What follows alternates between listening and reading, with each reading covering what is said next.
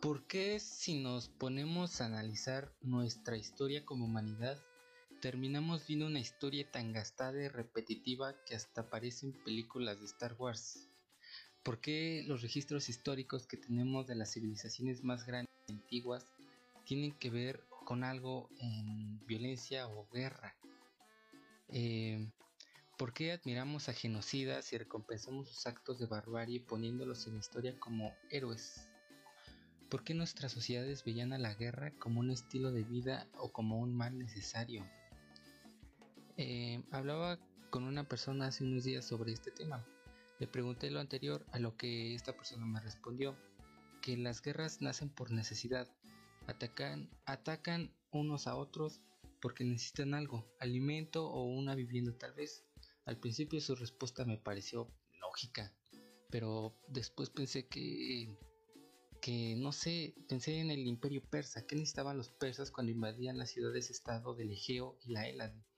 ¿Qué podían necesitar los espartanos que los de los atenienses al iniciar las guerras del Peloponeso? ¿Qué vio el poderoso imperio babilonio cuando tomó Jerusalén? Ellos no necesitaban nada, tenían riquezas, tenían poder, tenían terrenos, Solo deseaban cosas nuevas. De algún modo creaban necesidades ficticias, pero qué bueno que eso no pasa ahora, ¿verdad? Qué bueno que no existe un sistema consumista que te inventa necesidades falsas cada vez que hay una novedad en el mercado. Qué bueno que no existe un imperio que patrocine conflictos armados en Medio Oriente para mantener nuestro estilo de vida. Qué bueno que eso no pasa ahora. Sí, eso solo le pasaba a la gente loca de Sí, debe ser eso. Oye, pero eh, ¿Qué me dices de los nazis?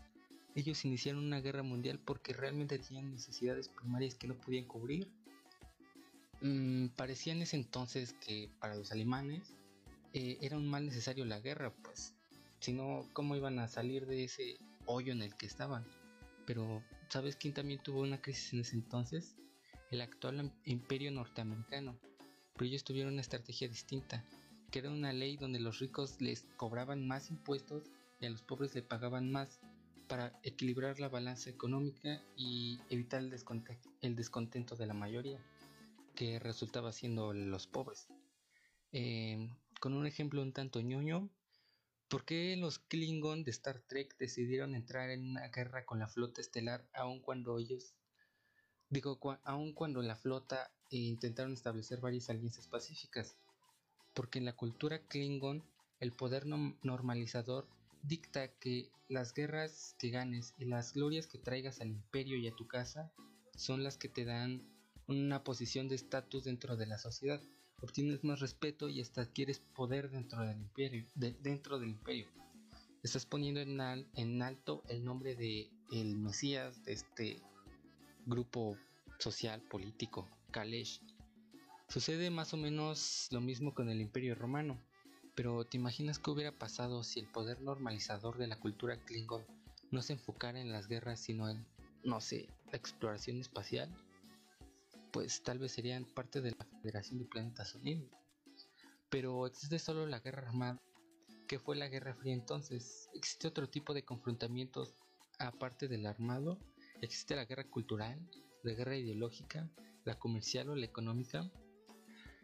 Espero que por lo menos uno de ustedes haya notado las preguntas que hice, porque trataremos de por lo menos responder una. Y pues bueno, para el tema de hoy será el de la guerra. El señor Advin no estuvo con nosotros ahora, solo está el joven Víctor, el señor doctor profesor Patricio, digo el profesor en historia y astrónomo de pasatiempo Hugo y el servidor, el joven David. Eh, ya pueden iniciar sus micros. Gracias. ¿Están ahí? Gracias, gracias, joven David. Este.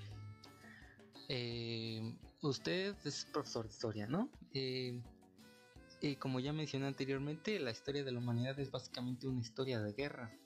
Este se considera una persona experimentada en este campo de temas bélicos, o sea, nos puede dar un, ¿cómo decirlo? Un, una explicación para empezar de qué es la guerra. mira, yo en, en esta cuarentena... Ah, permítame, permítame, permítame, permítame, permítame.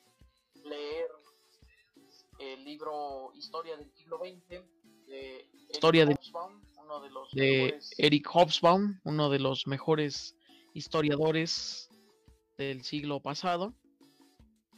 Y pues sí, ciertamente él hace ese tipo de preguntas que tú haces. Eh, él realmente se pregunta si, si todas esas guerras en realidad eh, fueron eh, necesarias y concluyentes. Porque, vamos, si nos vamos al ejemplo, por ejemplo, de la Primera Guerra Mundial, que en su tiempo se manejó como la guerra que iba a acabar con todas las guerras, pues en realidad lo que hace solo es empeorar las cosas y dejar el panorama listo para un conflicto aún peor. Nosotros estamos viviendo en el periodo más pacífico de la historia de la humanidad, por lo menos así era hasta que llegó el COVID pero yo creo que no es más que un periodo de latencia. ¿Qué es latencia? ¿Qué es latencia? Porque efectivamente el ser humano eh, es, es, la, es parte de nuestra civilización el conflicto. Lo podemos ver incluso en cosas como los deportes, que no son más que una simulación de, de, la guerra. Eh, lo podemos ver en los Juegos Olímpicos, es decir, el, humano compite. Y el problema es cuando esa competencia pues llega a desencadenar la guerra. Y esa guerra eh, yo creo que es infinita. No, no veo una posibilidad de que acabemos con las guerras.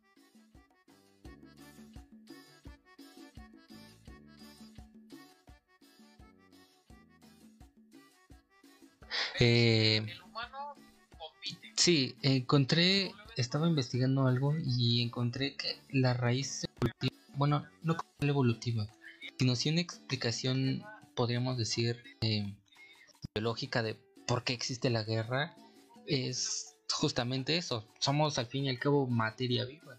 Y el único objetivo de la materia viva, aparte de comer y, no sé, hacer el sin respeto, es el de sobrevivir y en un mundo repleto de materia viva, pues pues cómo logras ese objetivo del de sobrevivir cuando hay tanta competencia. Es es ahí donde entra lo que dice usted, la competencia entre no solo entre especies, sino cuando vences a las otras especies, el de la competencia entre entre la misma especie es algo como lo que decía Hobbes, este, lo que tocábamos en el podcast anterior de del bien y el mal. O sea, según Hobbes, eh, somos lobos para nosotros mismos. Y, y la forma en que controlamos esto es el con contratos y no sé qué más decía, contra el contractualismo, decía Hobbes. Pero, pero siendo más específicos, em, supongamos que saciamos eh, nuestras necesidades ¿por qué habría guerra? No sé, por ejemplo, el, el Imperio Romano eh, conquistó la mitad del mundo, todo el mundo conocido básicamente. Eh, ¿Qué necesidades podría tener el Imperio Romano para cada vez establecer más guerras entre sus eh, fronteras? Pues sí, es pues sí, es bastante interesante pensar en, en eso, porque pues yo creo que en, en este punto donde se cumplan todas nuestras necesidades, sería realmente el, la prueba para saber si el humano puede alcanzar algo parecido a la paz y no solo a periodos de latencia o periodos de alto al fuego. Eh, yo creo que la guerra, más que cubrir las necesidades, la guerra ha evolucionado a convertirse en un instrumento comercial, en un instrumento también para eh, la imposición y para el pues ya más que la supervivencia, yo creo que la guerra ahora se, se convierte en una situación incluso de supremacía. Si te das cuenta, los conflictos activos que hay hoy en día tienen un origen más étnico, racial, que un origen, pues, como tal de, cubrir necesidades o de obtener recursos. Es que, es que hay, es como una generación de necesidades eh, falsas, ¿no?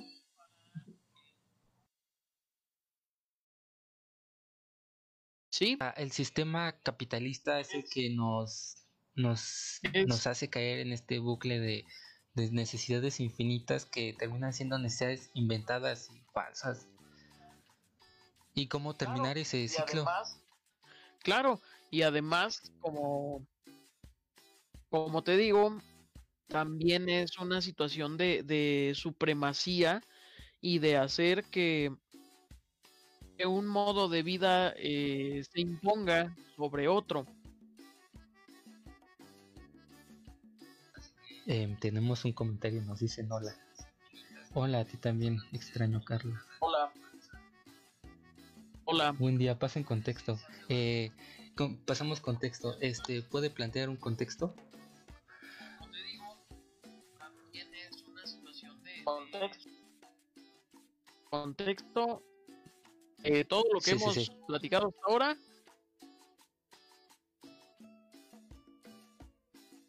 Pues estamos hablando con el joven David sobre si la guerra eh, realmente está siendo una situación de eh, naturaleza humana o si es posible que en algún momento la guerra eh, se termine.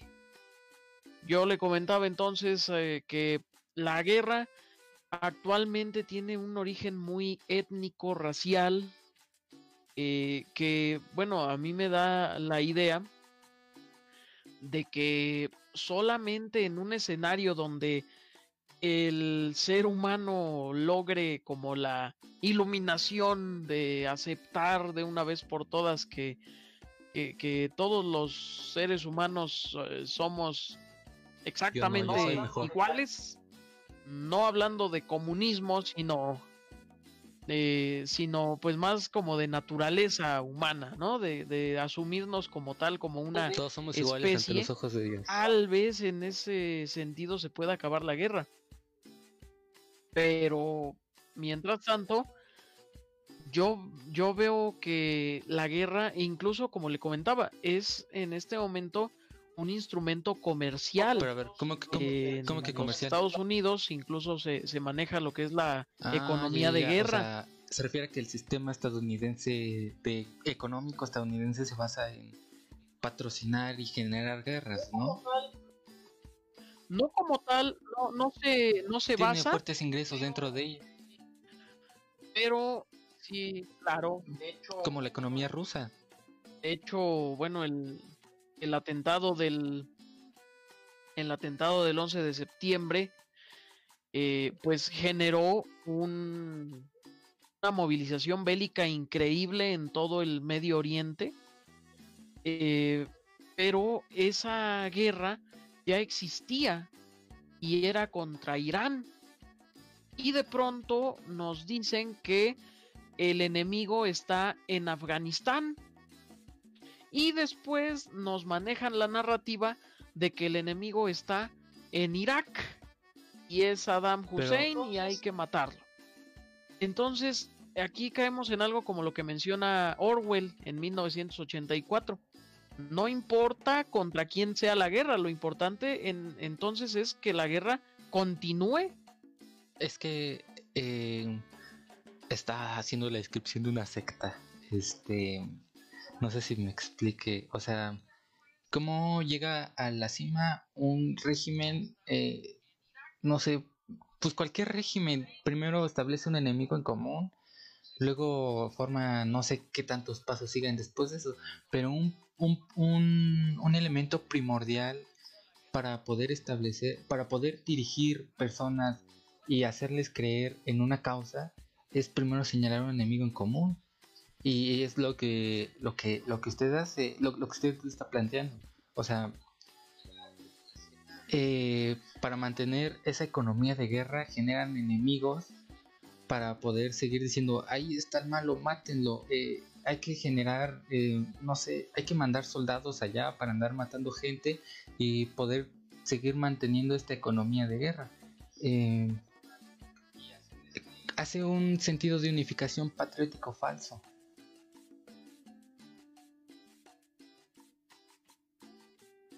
Claro, y claro, y también, bueno, en ese sentido de lo que mencionas, eh, también esa es otra cosa. ¿Qué tanto influye en la existencia de una idea de Estado-nación a la existencia de las guerras? ¿Tú crees que si algún día se eh, logra abolir el Estado-nación, se acaben también las guerras? Eh, es que, es que ahí no, es que ahí entra la guerra no, no guerra ideológica, pero sí el tema ideológico. No sé, este. Me ocurre las guerras de la Nación Santa, las, las cruzadas, pues, no, no sé cómo se llaman. Este. ¿Cómo convence a un montón de extraños eh, ahí medievales que sabemos cómo era la Edad Media?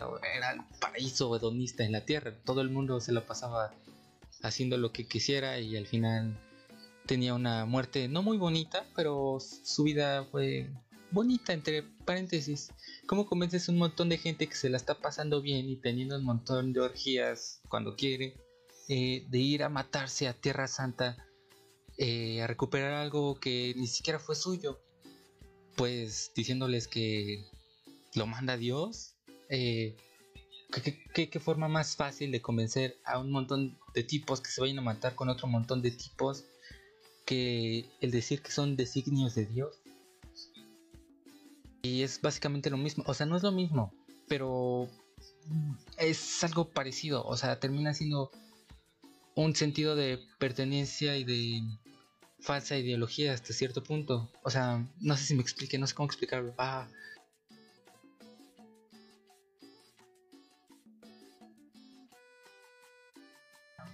¿Me explico? ¿Comentarios? Sí, sí, sí. Eh, ahora, eh, también dentro de lo que menciona, eh, tenemos también el... lo, dijiste es muy importante, convencer. O sea, todas las guerras necesitan un líder. De verdad, la, las guerras ¿son una situación de masas o son una situación de líderes? ¿Tú crees que los líderes, sin la movilización de un ejército, de una masa, podrían desencadenar o causar una guerra? Este, otro ejemplo tonto y burdo. Este, en Teen Titans Go, ¿has visto Teen Titans Go? es una joya. Yo no lo he visto, ¿eh? este, hay un episodio en el que Chico Flash se roba el equipo de Robin y Chico Bestia eh, recluta a un montón de marginados y vagabundos, que es la de los dientes, Santa Claus y no me acuerdo quién más. Pero este equipo termina siendo una completa basura. Ah, y se hace luego después eh, Santa Claus le canta una canción a Robin diciéndole de no, no, no me acuerdo cómo iba.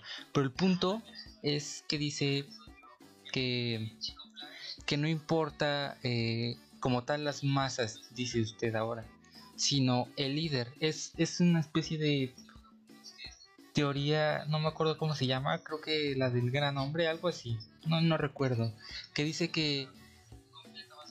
Mm, que las masas como tal no importan, sino lo que importan son las decisiones de los grandes hombres que están al frente de de las decisiones que mueven al mundo. No sé si me explico.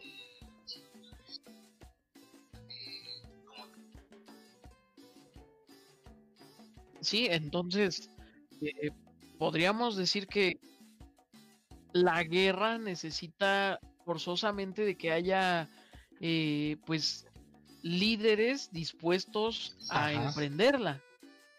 Entonces, tal vez podríamos hablar de que una posible solución para, para que la guerra deje de, de ser parte de nuestras vidas, pues sería tal vez una mejor formación a esos líderes o una...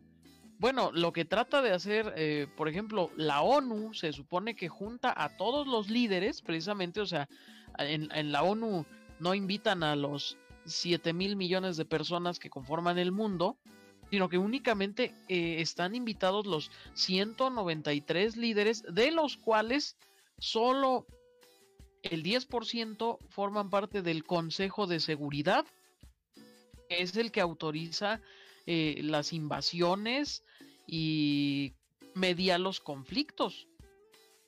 Entonces, eh, tenemos la situación de que este periodo de latencia y este periodo de, pues, como paz que estamos viviendo ahora, en realidad no es un logro nuestro, sino que eh, si la guerra es culpa de los líderes, entonces también la paz es culpa de los líderes. ¿Tú crees que si estos fulanos de la ONU quisieran, podrían ponerse de acuerdo? Si quisieran, si quisieran, si quisieran.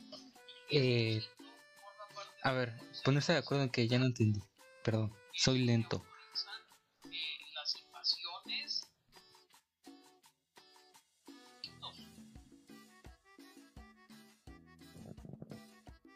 Hmm. Sí, bueno. Sí, bueno. ¿Se sigue sí, se sigue oyendo, se sigue oyendo, se sigue oyendo. Este, le preguntaba que. Que cómo, o sea, ponerse de acuerdo en que.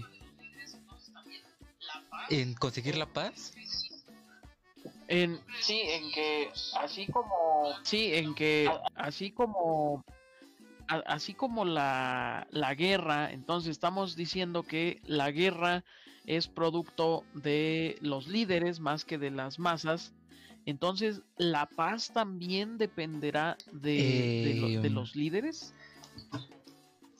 Eh, una frase popular que, que tuvo su, su, su, pues con el riesgo de ser redundante, su popularidad durante el régimen priista fue el cambio está en uno mismo.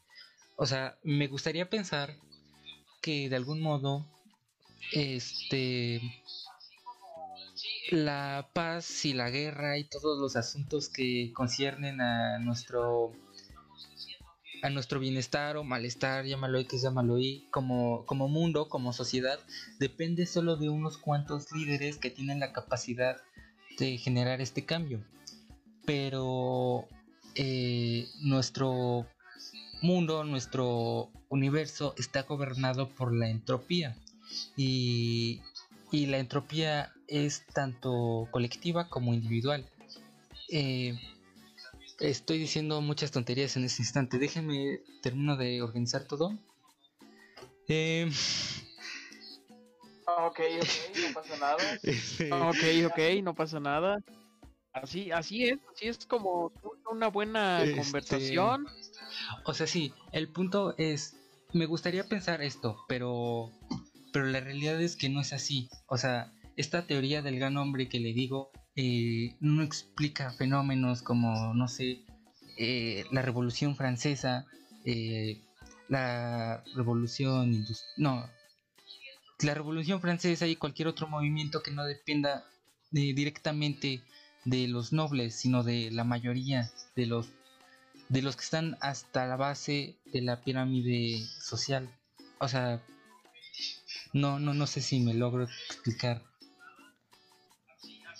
Ok, eh, vamos. Ok, eh, vamos. no, sí se entiende perfectamente. Ahora, eh, a mí me gustaría, por ejemplo, una, una reflexión también sobre qué tan común es la guerra en nuestras vidas. ¿Tú crees que México es un país contra guerra? Sí, sí, sí, sí, sí, sí, sí, una constante guerra ideológica, eh, no tiene al peje y a la boa, este, una guerra armada contra el narco, una guerra, una guerra mm, política que va de la mano con la guerra ideológica, una guerra, no sé si guerra económica, si no sé, pero sí yo considero a México en un país en guerra, en estado de guerra. Totalmente tiene la mayoría de las características que un estado en guerra eh, cumple. México eh, sí es, similar. Y ahora eh, algo muy interesante con México y la guerra que a mí siempre me ha llamado mucho la atención. desde 1821 habremos tenido algún periodo sin guerra. Mm. guerra armada. Eh, no, es que siempre, siempre ha habido. No, no, no, no, no. Siempre ha habido guerra. Exacto, entonces eh, que México es, un gran ejemplo de que la guerra simplemente forma parte de nuestras vidas y solamente se acaba hasta que la mayoría de la población quiere que se acabe. Si nos vamos a países eh, que no están actualmente en ningún tipo de conflicto armado, yo creo que sería interesante eh, investigar cuáles países están en este momento eh, sin ningún tipo de conflicto armado, pero yo creo que son pocos. El, el, ¿cómo se llama este? El Polo Norte.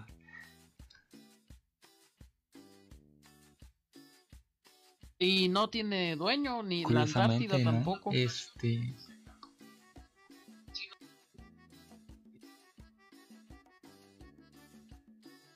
Entonces, por ejemplo, mm, si nos vamos a, información oficial, eh, tenemos que, eh, por ejemplo, países eh, que en este momento se pueden declarar sin ningún tipo de conflicto, eh, son pues Canadá, sorpresivamente Estados Unidos, que en este momento no está atacando eh, ningún territorio, incluso hasta eh, aquí es otra cosa y muy interesante hablando de los líderes, de lo que estábamos hablando hace rato.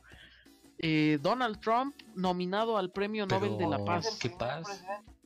porque es el primer presidente americano que no le declara la guerra a un país eh, nuevo en tres años. Bueno, es que, o sea, sí, pero no sé, es como darle premio a, a una persona por no matar. O sea, claro, claro, es absurdo, es absurdo.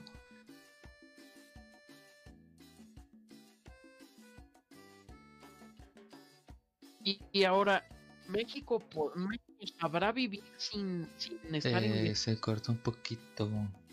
Repita, repita, repita. ¿México sabrá vivir sin estar en guerra? ¿México sabrá vivir sin estar en guerra? Eh, difícil, difícil, difícil. Es que, como cualquier otra persona normal, o sea, la guerra, tenemos una concepción normalizadora de que la guerra es mala. O sea, ahí vamos bien. La guerra es mala. Nadie quiere una guerra, nadie quiere una guerra. La guerra en el constructo social es mala. Pero creo que es que es, que es un poco idealista la paz. Es, es un hasta cierto punto un, un sueño, un, un, ideal y como cualquier otro ideal, pues es un poco imposible de alcanzar. Y, y, y repito esta, esta frase priista, el cambio está en uno mismo. El cambio está en uno El cambio está en uno mismo. Sí, claro.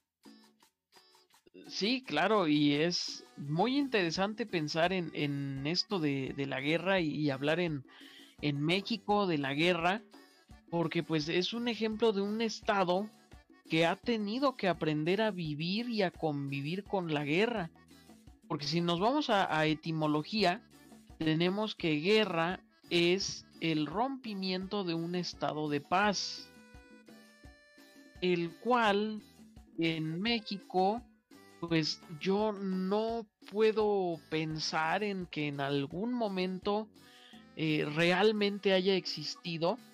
Tal vez tuvimos un gran periodo de latencia después de, de que acabó eh, la época del maximato, por ahí de la década de los años 30.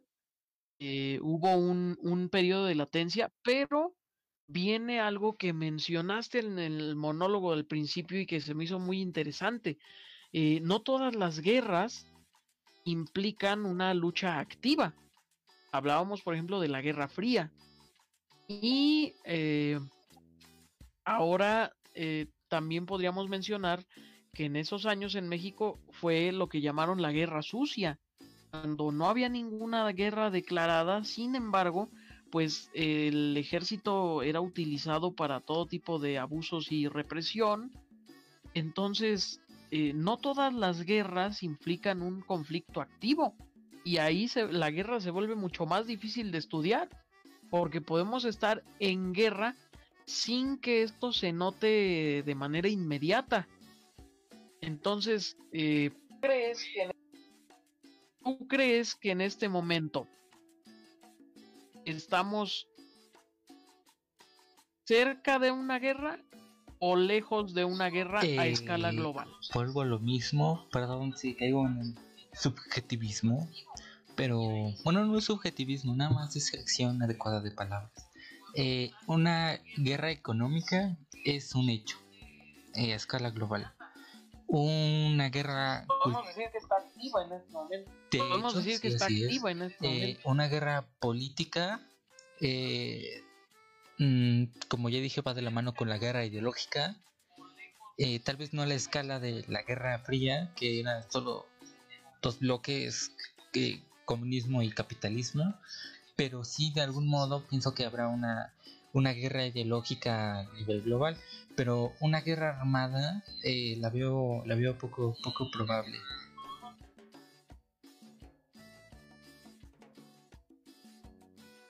Sí, es cierto. Y bueno, además también eh, la, guerra tuvo su gran evolución a finales del siglo XIX, inicios del siglo XX, cuando se inventa la bala cónica, se inventan las armas químicas, el tanque, el avión. eh, pero yo creo que en este siglo, tal vez si tenemos otra guerra, vamos a ver una evolución más de, de la guerra. Porque la- el concepto que tenemos ya de guerra, yo creo que ya Sí, fue sea- rebasado. Si nosotros hablamos de guerra, pues nos imaginamos Caballeros. movilización de tropas y activos y batallas. Cosa que yo veo muy difícil de, de que suceda si es que si es que esta guerra actual que vivimos, que es política y económica, escala a una guerra armada. eh, yo creo que eh, sería un, un gran peligro para nosotros mismos. Hay mucho discurso sobre que lo que dijo Einstein, que la Tercera tercera Guerra. guerra mundial, este, que la cuarta guerra mundial sería con palos y piedras. eh, eh, hay, hay mucho discurso de ese tipo de, de que una, una guerra más a nivel armado eh, tendríamos el peligro de autodestruirnos. ¿Tú crees que el ser humano sería tan capaz de llevar la guerra a un nivel tan extremo de eh, pues dejar inservible eh, la- el, el planeta Tierra para la vida humana o parte del verdad- planeta Tierra? ¿Crees que de verdad el humano llegue a ese Este, extremo? Gaia es un organismo vivo y hasta cierto punto consciente, que hará lo que sea para salvaguardar la vida que hay en ella. Y si eso significa usar a los mismos seres humanos para, para hacer una especie de purga, eh, Gaia no dudará en tomar estas acciones tan radicales. Así que sí, yo creo que los humanos sí estamos tan subnormales como para eh, terminarnos. Para salvaguardar la vida que hay en ella. Sí, estoy de Sí, estoy de acuerdo. Y ahora, ¿es evitable? ¿Cómo, cómo, cómo? ¿Tú crees que esta guerra armada tarde o temprano va a suceder? ¿O crees que sea evitable? Eh...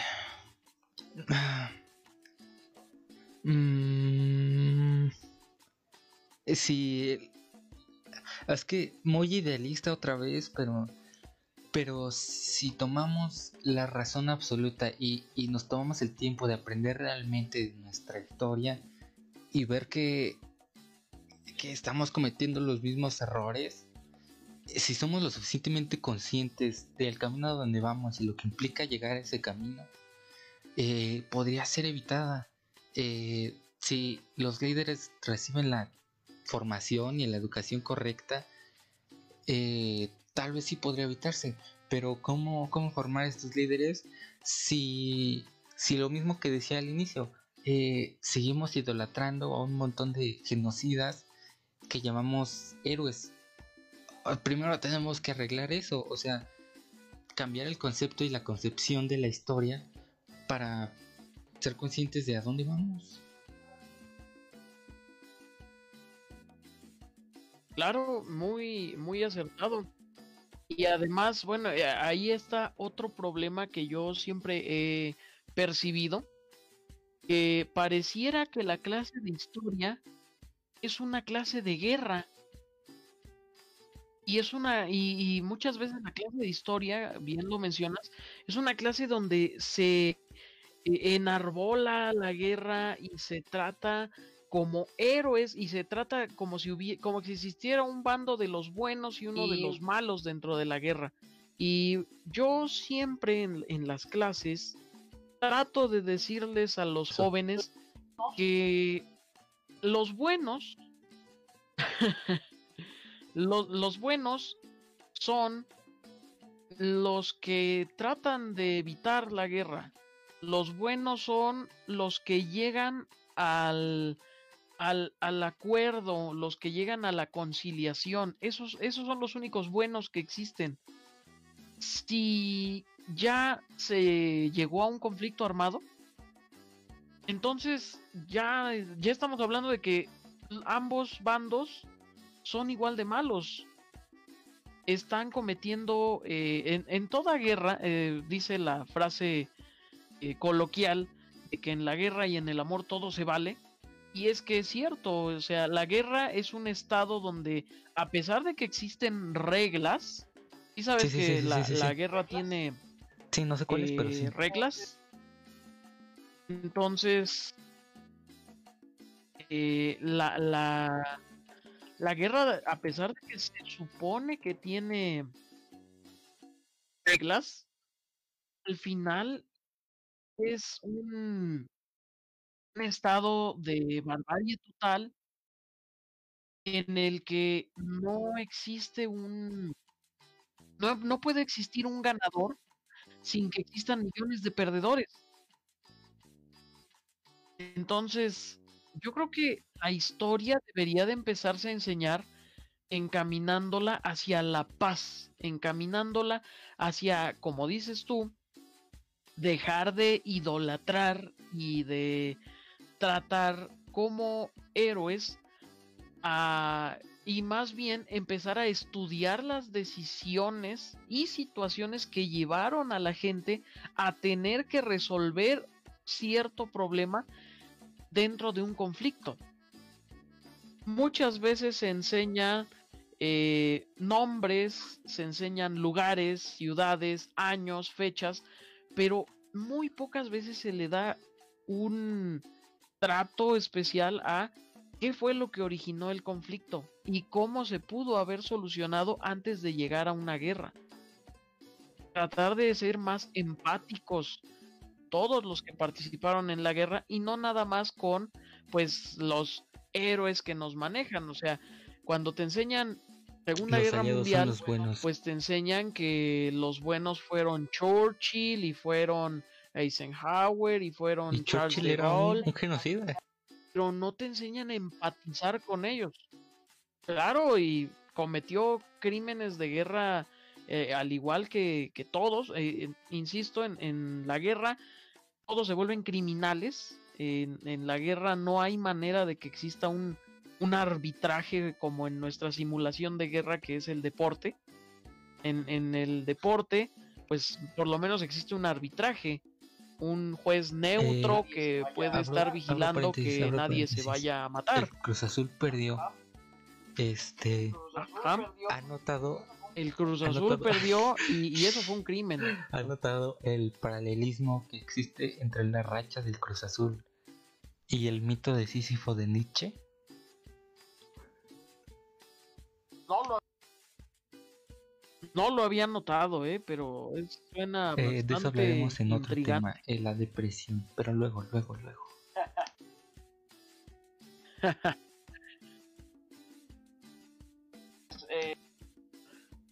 Pues eh, así es, entonces en la guerra no hay no hay árbitro.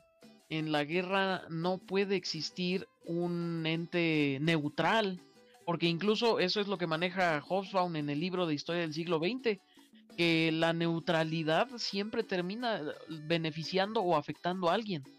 O sea, hasta siendo neutral, terminas beneficiando o afectando a alguien de los que ya están en guerra. Entonces, lo ideal es que a través de enseñar historia, lleguemos por fin a eh, valorar más la paz que la guerra, porque pareciera que la historia valora más la guerra que la paz. O sea, se valora más qué pasó durante la Segunda Guerra Mundial que qué Sí, se siga, resolvió siga. con la Segunda Guerra Mundial. ¿A qué acuerdo se llegó con? Siempre la, la, la historia es qué pasó durante, quiénes se pelearon, quiénes se murieron, cuáles fueron las batallas y nunca se valora si realmente funcionó o cómo fue que la humanidad creció y aprendió después de ese eh, pasaje tan nefasto. Entonces, eh, si tú en este momento tuvieras a tu cargo a... eh, ¿En qué grupo vas? ¿En, en, en qué grupo vas en tu plantel educativo?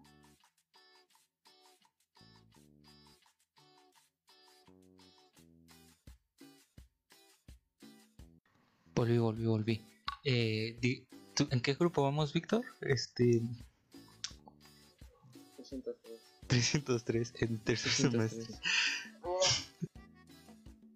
Bien, entonces, el siguiente año estás a cargo del 413. Tienes que enseñarles historia. Ajá, ajá. ¿Cuál sería tu estrategia? ¿Cuál sería tu estrategia o cómo les, cómo les platicarías la guerra para que no se convierta en un eh, eh, en una clase que sobrevalore y endiose a la guerra y quienes la Eh, generaron? ¿Cómo se cómo las de platicarías? Nuestro Señor Jesucristo. Pero ¿Está bien? no, sí, sí, sí, sí, porque ¿Suena bien? ¿por qué? Es el pacifista más más grande y que más impacto ha tenido en la historia de la humanidad. Pero pues bueno, la, la, la- si hablas de Jesucristo en una este, escuela pública, cualquier tipo de escuela, este, la educación es laica, el punto. Este, pero cómo hablar de historias sin glorificar a estos genocidas y a estos psicópatas asesinos. Pues, pues hablar, no sé, es que solo se me ocurre hablar del impacto negativo que tuvo sobre los tantos años que tuvo una, un- una era de paz y el impacto negativo que tuvo después eh, esa era de guerra. Tal vez mil años de paz y no sé, un año de guerra. El impacto que tiene ese año de guerra sobre mil años de paz es brutal y, creo que eso. Claro, sí, su- suena, suena bien su estrategia. Y yo creo que sería más como que a través de la historia deberíamos de, tratar de, verificar bien ve- ¿qué es de lo que se verificar aprende? bien qué es lo que se aprende O sea, no debemos ni de decir eh, la guerra solo nos trajo desgracias, porque bueno, si nosotros en este momento estamos comunicándonos de forma inalámbrica a varias decenas de kilómetros de distancia, pues es gracias a que esta tecnología en algún momento sirvió.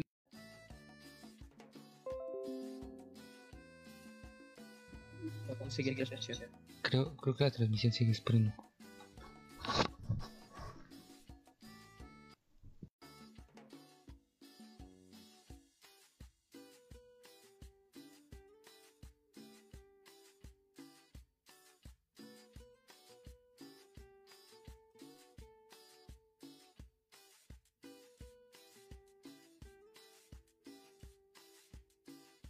Sí, creo que la transmisión sigue aquí. Ya, volvemos, volvemos.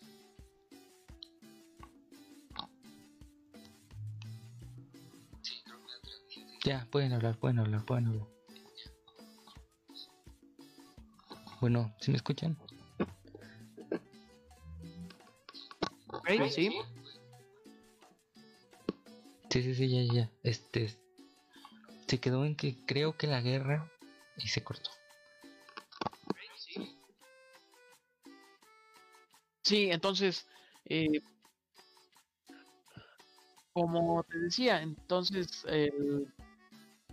la guerra está siendo eh, pues, tratada de una manera errónea y por eso mucha gente puede llegar a tener una distorsión de lo que en realidad es. Vemos, por ejemplo, que eh, un tema muy interesante es la guerra en la cultura. Eh, películas de guerra. Hay muchas películas que retratan la guerra eh, de manera errónea, La romantizan. pues ha- haciendo parecer que exactamente hay una romantización ahí, haciendo parecer que de alguna manera hubo un bando que estuvo bien y otro que estaba que eran los malos. Pero pues sí, eh, yo mi pues mi pensamiento siempre ha sido que la humanidad debe tender ya a evitar la guerra. Eh, En la medida de lo posible, claro. Eh, esta romantización de, de la guerra, de una cultura de guerra. Bueno, la romantización parte de de esta fuerza normalizadora que llama Foucault. eh, De la percepción que se tiene.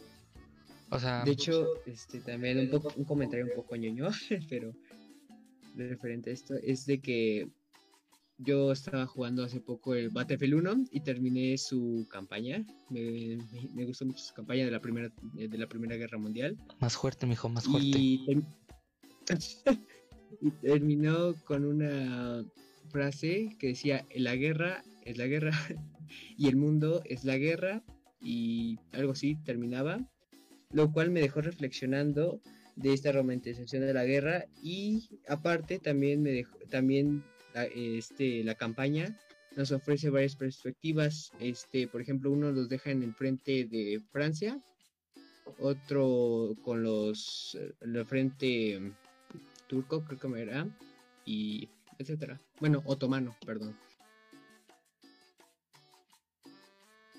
Ajá, prosigue, prosigue, prosigue.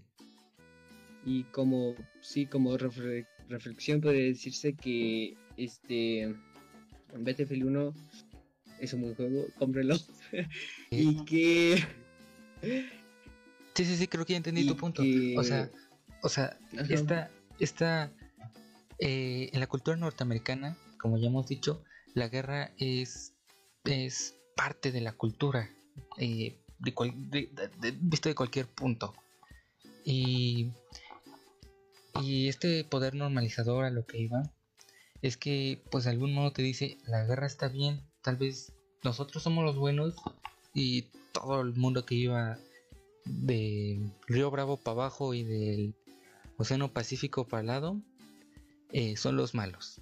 Y, y dentro de esta romantización y poder normalizador es donde entra mm, una especie de reclutamiento, mm, ¿cómo decirlo?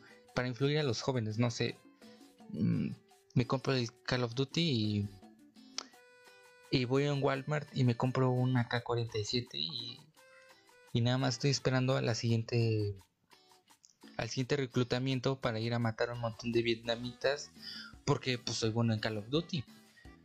Eh, no sé si me logro explicar. O sea, esta, esta romantización de la guerra, eh, pues es un buen método para decir que la guerra, uno, es buena, dos, es un mal necesario, tres, eh, te hace ponerte del lado de los buenos. Y cuatro, no sé cuál es el cuatro, no sé cuál es el uno ni el dos, ya no los recuerdo, no los puedo recordar. Bueno, como el 4 sería que este depende de quién gane y eso, bueno, se puede decir que cambia nuestra percepción. Por ejemplo, un ejemplo sería raro, este, ¿cómo sería el mundo, bueno, el mundo en general si estuviéramos en un orden más, ¿cómo podría? No, si en un orden como, a ver si no pasa nada malo, eh, nazi y en o algo parecido por- o un, un bloque más comunista, algo así. Ya nos Pero ¿cómo bajaron sería el nuestra video, ya nos bajaron el video, ya nos bajaron el video. Ah, ¿verdad? No. ¿Cómo no. sería nuestra percepción de este mundo y cómo lo podríamos, cómo podríamos reflexionar de este? Creo que sería hasta cierto punto menos eh, probable que, estuviera, que tuviéramos estas tecnologías o este tipo de pensamiento por obvias razones y pues ya sería todo. ¿Y qué tiene que ver todo esto con la Navidad?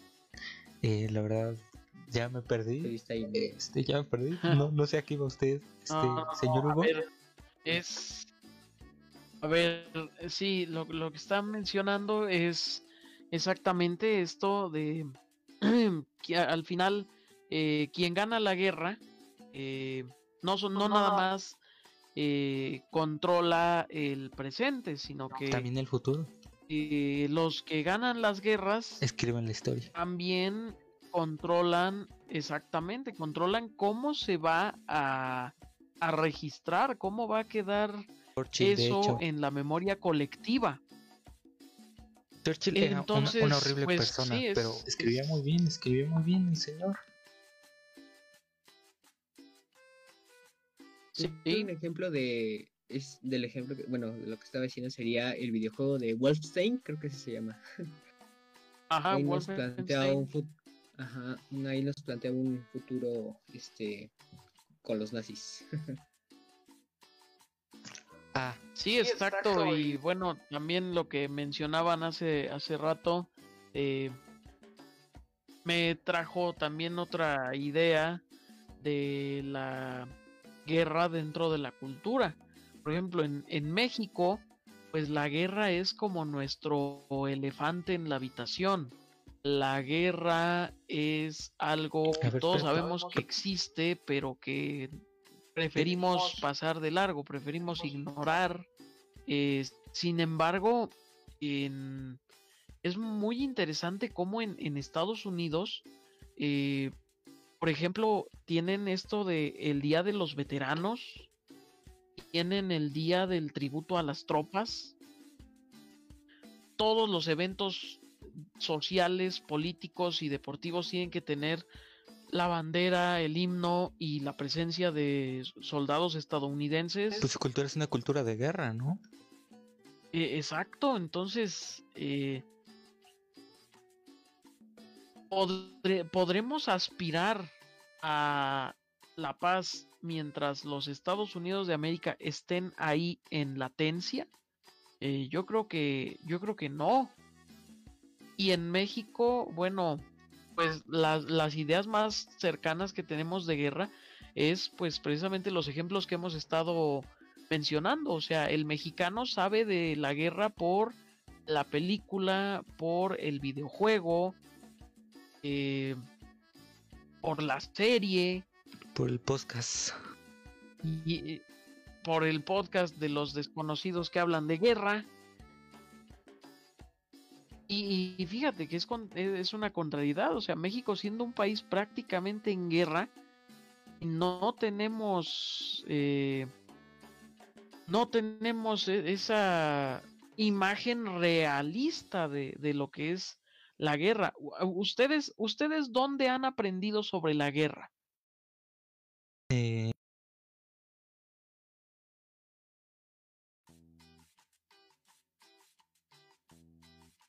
Ay, tenía mi micro del- de la grabación activado. hasta cierto punto de los videojuegos, que los han, bueno, el producto de la romantización, Sí, sí, sí, habla, habla. Este, se me trabó a mí. Tú, tú habla, tú habla. Ah, tú, ya terminaste. no hay problema. No, no, es que estaba diciendo que estaba hablando y mi micrófono de la grabación estaba desactivado y lo activé apenas. Pero sí, sigue hablando, sigue hablando. Ok, ok, ok, no hay problema, no hay problema. Este, y también de los videojuegos, pero donde más me interesó sobre el tema fue por las clases de secundaria de. Historia Universal. Y bueno, se impartió mi, mi profesora y pues sí, ciertamente quedé intrigado con los, con los temas, más con el tema de la Revolución Francesa Quedaste. y sus cambios y, y sus cambios sociales. Eh, creo que el primer contacto vívido que tuve con la guerra fue justamente con productos meramente de consumo, este, ficticios. Eh, creo que películas, no sé. Transformers. Eh, y tal vez en videojuegos con Assassin's Creed. No, con Gears, con Gears, con Gears, con Gears of War.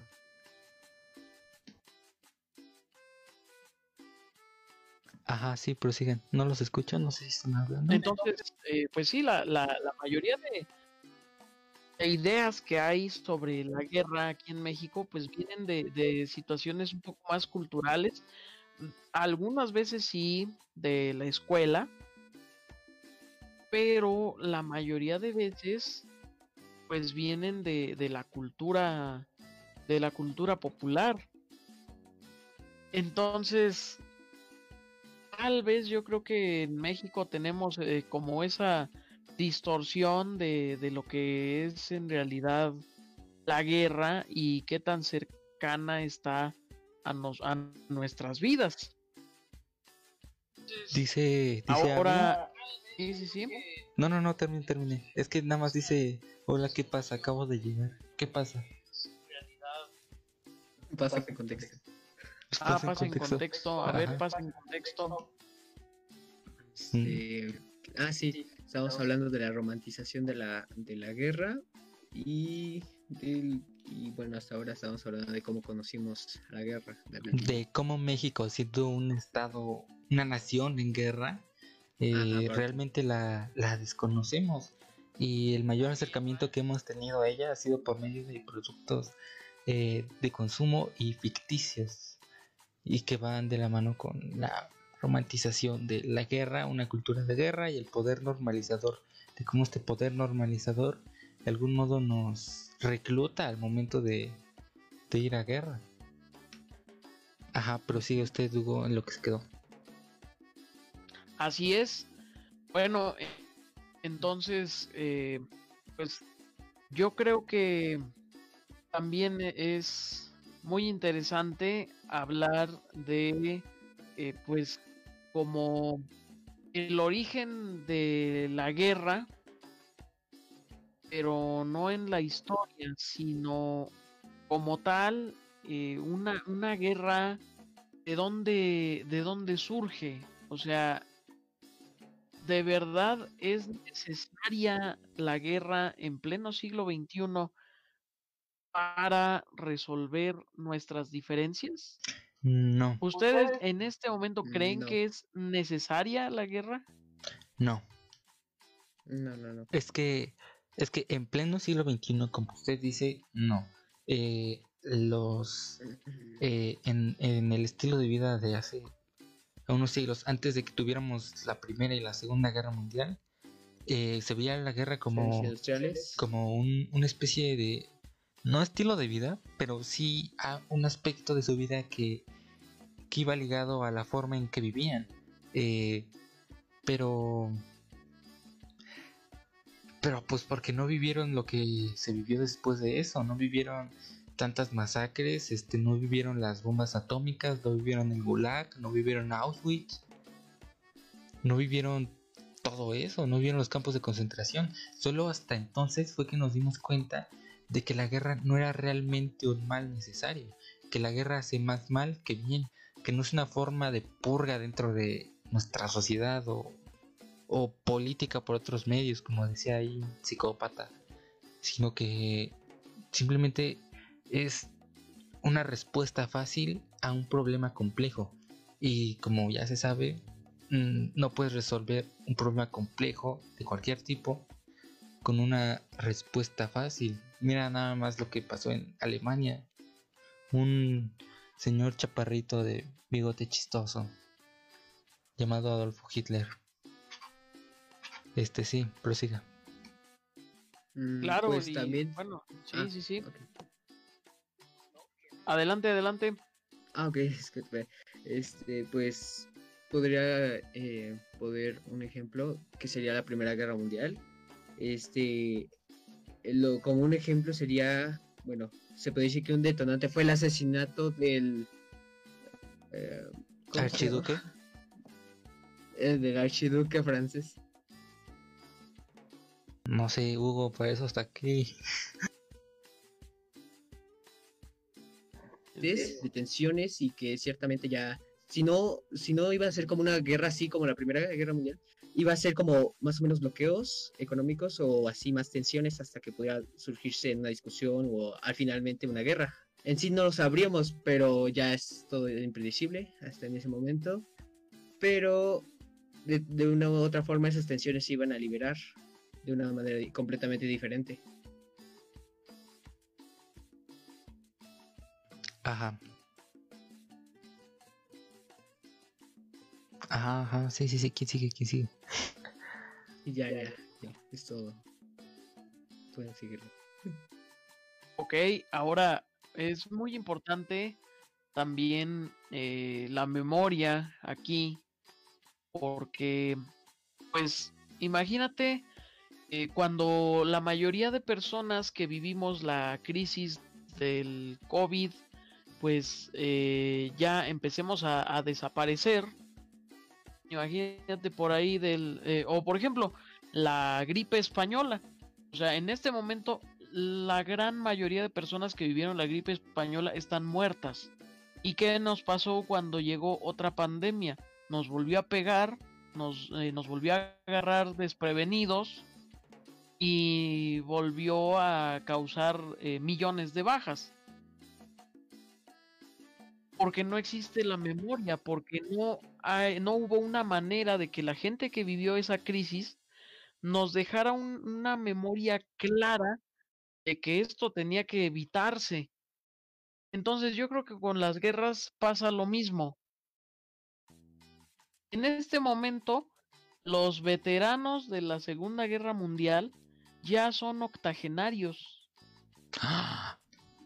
Y los más jóvenes, o sea, hablando ya de, de los más, más jóvenes, los veteranos de la Segunda Guerra Mundial ya este, eh, son por lo menos de 90 hasta 100 años de edad.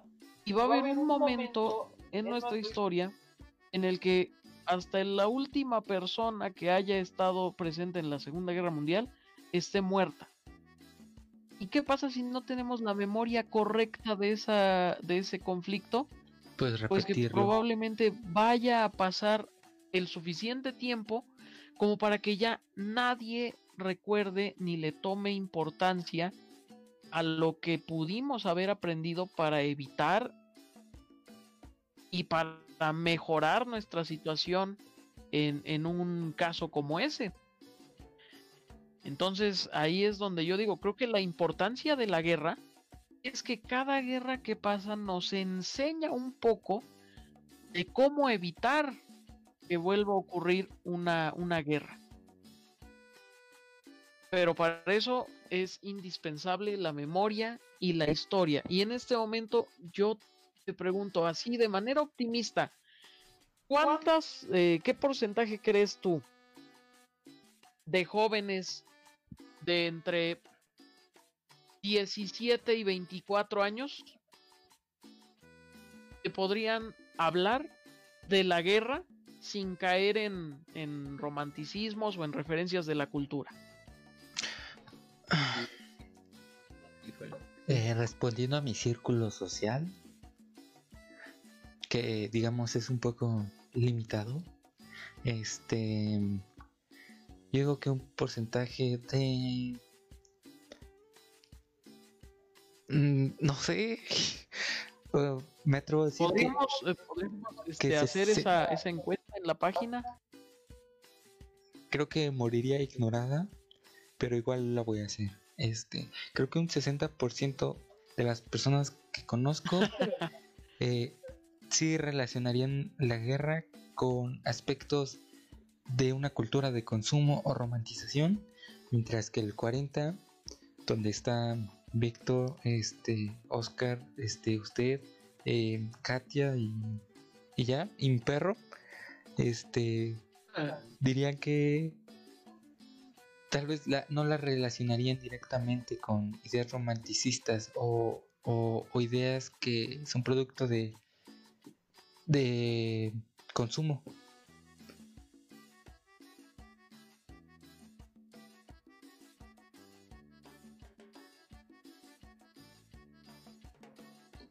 Sí, sí, sí, escu- Sí, bueno. sigue ahí, sigue ahí. Ay, se quedaron todos silenciados.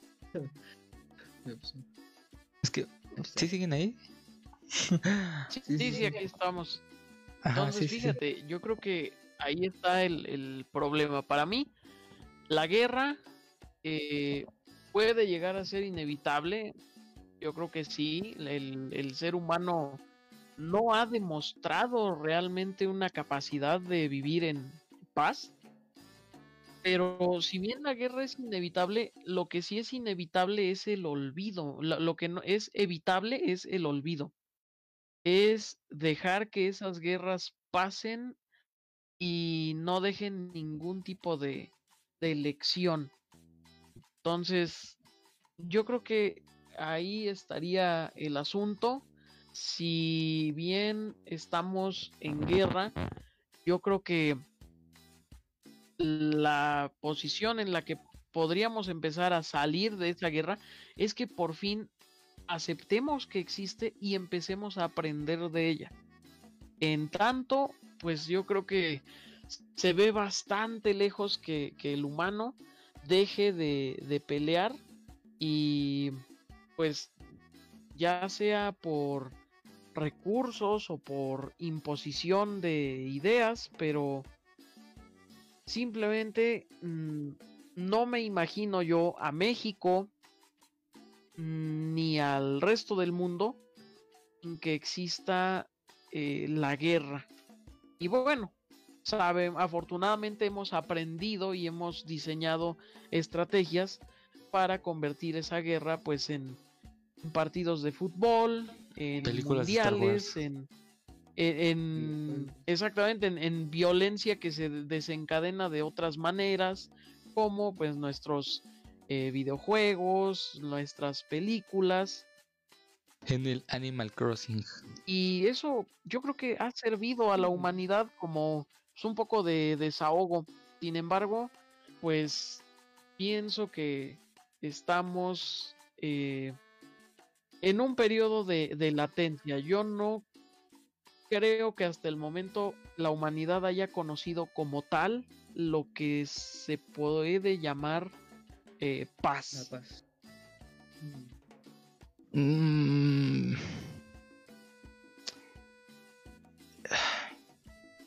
Es que, Pues, o sea, sí, es, es un hecho, igual.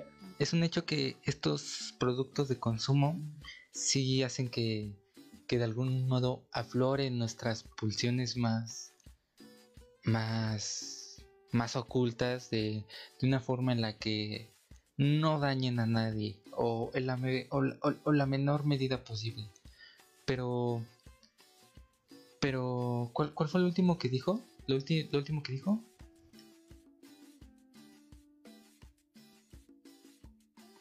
Hugo, Sí, este, ¿qué fue el último que dijo después de, de que de que estos productos de consumo liberan estas pulsiones.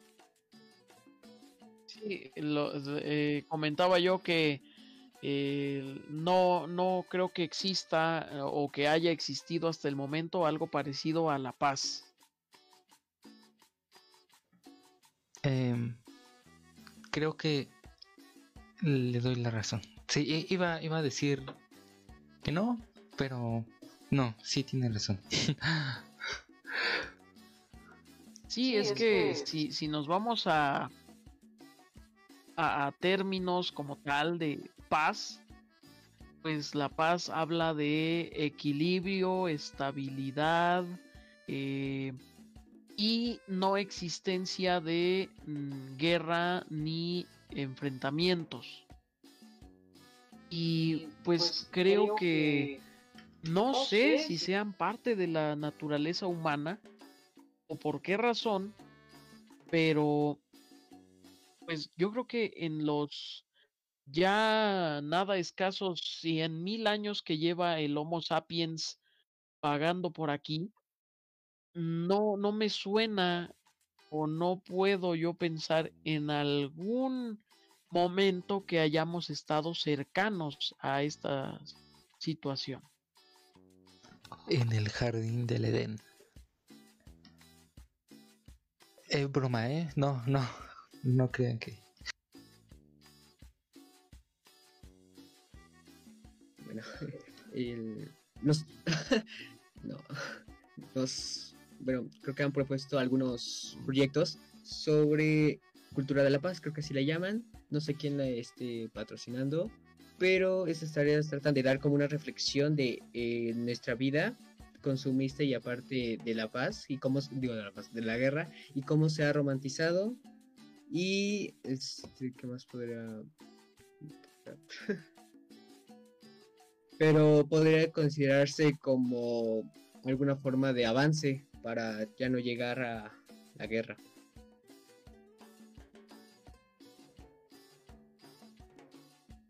Ajá, algo que quieran agregar. Pues sí, ya veremos hasta dónde llega ese avance y qué tanto nos podemos llegar a alejar o qué tanto podemos extender este tipo de periodos de latencia como el que estamos viviendo hoy en día, en el que pues tenemos una sensación que se asimila a la paz, eh, pues tal vez sea eh, eh, el, el problema de esta situación de latencia es que podría durar el resto del siglo o podría durar hasta mañana.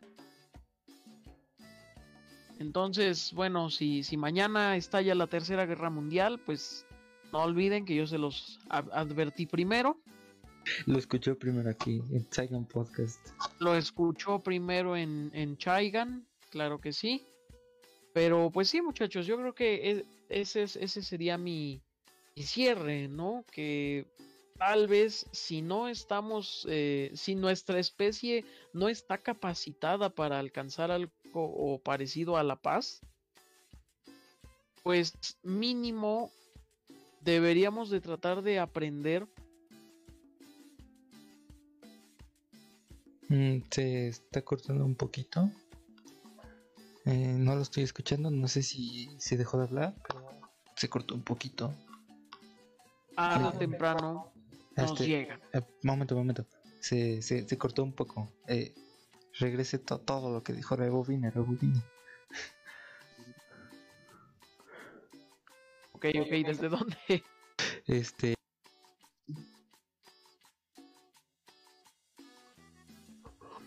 Bien, entonces, como les decía, mi, mi cierre sería que esta, este periodo, de- estos periodos de latencia o de sensaciones parecidas a la paz como el que estamos viviendo hoy en día, eh, pues si es lo más cercano que vamos a estar de la paz, debemos de aprender de, de ellos, debemos de eh, eh, empezar a estudiar cómo funciona la guerra para eh, evitarla más que para eh, enarbolarla y homenajearla.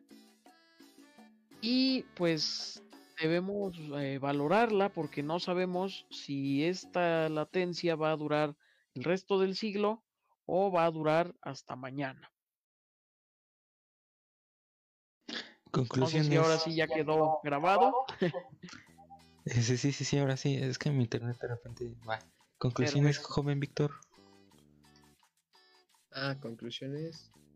Pues Hable más fuerte. no sería como conclusión, no sería como conclusión, pero lo que me parece interesante de que hay algunos este, juegos y libros que se embarcan en un futuro, pero esos futuros tienen visiones bastan- bastante distópicas, ejemplos este Fallout, este eh, Es que caen, caen en una falacia, ¿no? Este, o, o Sí, también caen en una falacia. Distópicas, perdón. Sí, sí, sí, utópicas y distópicas. distópicas. Por ejemplo, eh, ya pones el ejemplo la distopía, el de, no sé, Fallout, y la utopía, el Star Trek. O sea, es el ejemplo más grande de la utopía. De hecho, la Confederación. Y, Prosigue con tu conclusión. pues en sí no tengo una conclusión armada. Así que te cedo la palabra, joven David. Eh, eh, repito lo mismo que dijo aquí el doctor profesor Hugo. Este, tenemos que aprender de, Bien, de la historia eh, para no poder repetir los mismos errores. Eh, quien no conoce esa historia está condenado a repetirla. Y nuestra historia es una historia de guerra. Y, y si bien es hasta cierto punto, como dice, mm, eh, un poco idealista concebir eh, la absoluta paz. Tal vez no estamos preparados ni somos capaces de concebirla, pero, pero sí hay que aprender de, de lo que nos trajo toda esta masacre desde la Primera Guerra Mundial y, y de más o menos cómo vivimos en este entre periodo, este periodo entre comillas de paz para poder prolongarlo lo más posible.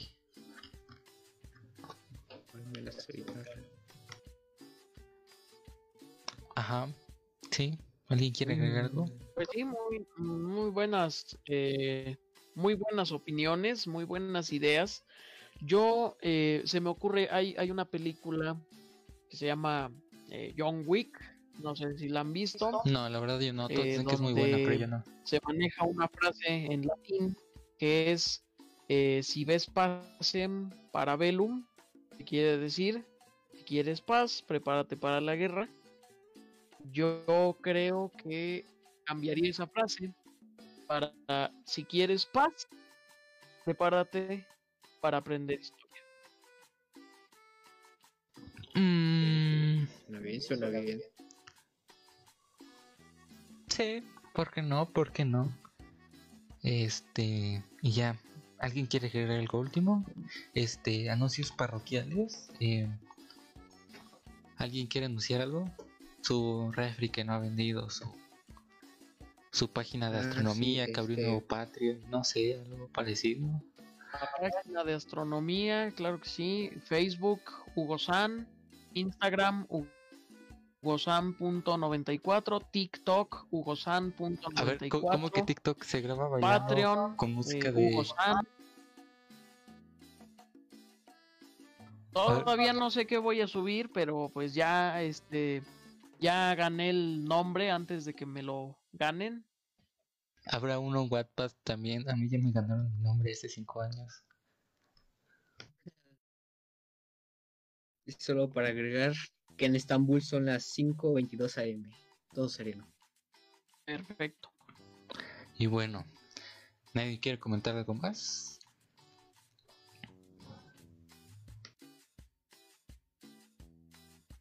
¿no? Mm, no, nadie hablen que, que, que siento, siento feito.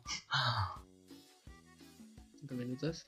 Ah, pues, a ver, algo improvisado es de que para poder generar un cambio sería en esta, eh, ¿cómo se puede decir? Cultura de guerra, sería... Frase bueno, frase erradic- priista. er- erradicaría en la educación y pues claro en la cultura. es que ahí entra otro tema que también quiero tocar en otro podcast, que es el de la educación. Eh, no quiero sonar morenista, pero de algún modo el gobierno sí te quiere medio sonso. O sea, o sea, no, no, no quiero que suene a discurso político típico, pero, pero o sea, sí, es preciso para una estructura social funcional como Viva la, la 4T. conocemos. Pero, pero, o sea, si estás de acuerdo, o por lo menos usted, Hugo, está de acuerdo que, que, que la gente pobre y la gente ignorante de algún modo es precisa para que nuestro sistema social funcione de algún modo, o por lo menos el, el- el que conocemos y en el que vivimos. Sí. Sí, la ignorancia es un ingrediente principal para el funcionamiento de, del sistema actual. Pero bueno, ese es material para otro podcast. Creo Claro. que creo que voy a detener la transmisión y nos vemos en el siguiente podcast. Bye. Oscar nos va a matar. Este Bye. me mandó un mensaje, me dijo que que que nada más que le hacíamos falta básicamente. Pero bueno, ya concluimos. Bye. Se cierra 3 2 1 ya.